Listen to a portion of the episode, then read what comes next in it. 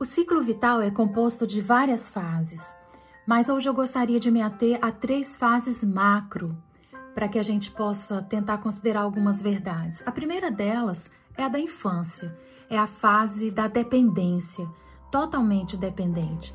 E é um estágio necessário no qual a criança recebe experiência do passado, porque ela vai ser orientada por alguém, por uma figura de autoridade, e ela aceita aquilo de bom grado como é transmitido.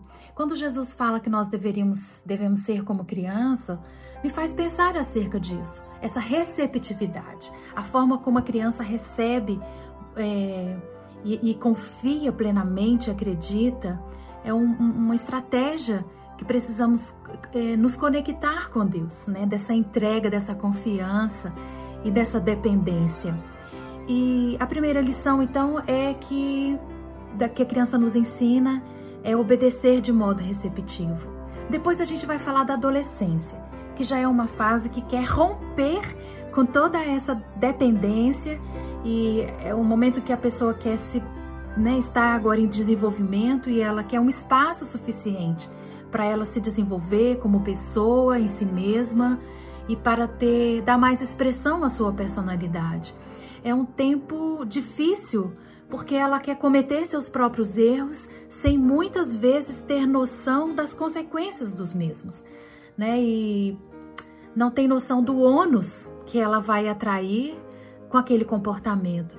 E aí é um momento difícil, né, para os pais, né, de filhos adolescentes que às vezes, é, numa atitude, é, digamos assim, repressiva de autoridade, traz um conflito relacional, né? Eu gosto da música de João Alexandre que fala que Cristo precisa ser para nós um mesmo ponto, uma mesma voz, né?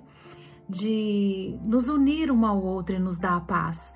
É, é um desafio, né? De uma linha tênue, saber quando soltar essa pipa, soltar e quando puxar um pouquinho sem romper com essa relação e sem ter uma figura de autoritarismo e aí desenvolver uma reação é, de rebeldia né, na, na, na, figura do adolescente. E aí você vai perceber né, que à medida que, que esse adolescente vai crescendo e vai buscando a maturidade, a gente começa a perceber na idade adulta que isso não é tão agradável assim, não é tão bom assim, saber quanto que custa o litro de gasolina e quantos quantos litros cabe no meu no meu carro e o quanto me custa um cartão de crédito, né? Então, o preço da vida é pesado, né? E aí é aquele momento em que a gente vai começar, descobre-se então que a gente precisa começar a assumir tudo aquilo que a gente se rebelou na fase anterior, né? E, e mesmo que você busque, né, bu tenha buscado essa independência, você chega à conclusão que você quer ter uma vida de interdependência. Você reconhece que você sozinho não consegue. Você precisa das pessoas, especialmente aquelas que trazem sentido para a sua vida. E, e aí é, você começa também a viver né? Lá na, na, criança você recebe de modo receptivo e você começa a entregar, né, de forma prestativa e estabelecer relacionamentos corretos, relacionamentos profundos. E aí sim, esse processo de maturidade vai cada dia se solidificando. Isso é maturidade.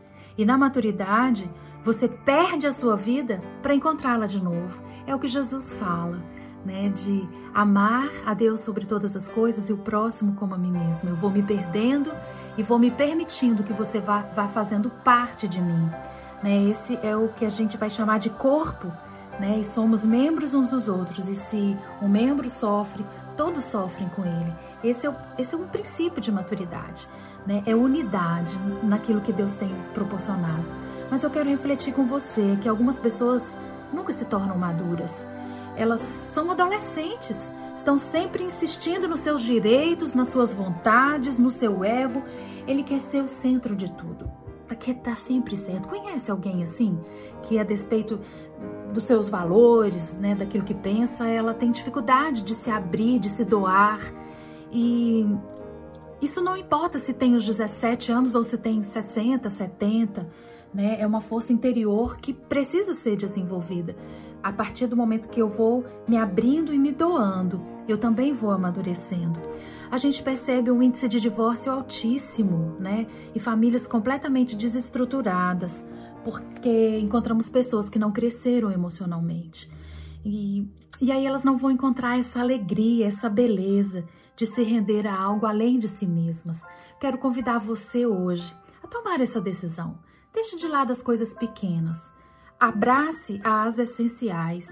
Busque essa maturidade relacional de ter amigos, relacionamentos sinceros, profundos e amigos verdadeiros a partir da sua decisão. Ligue hoje para alguém. Ligue hoje para alguém que você ama, está distante e depois você compartilha conosco como foi esse encontro. Deus abençoe o seu dia.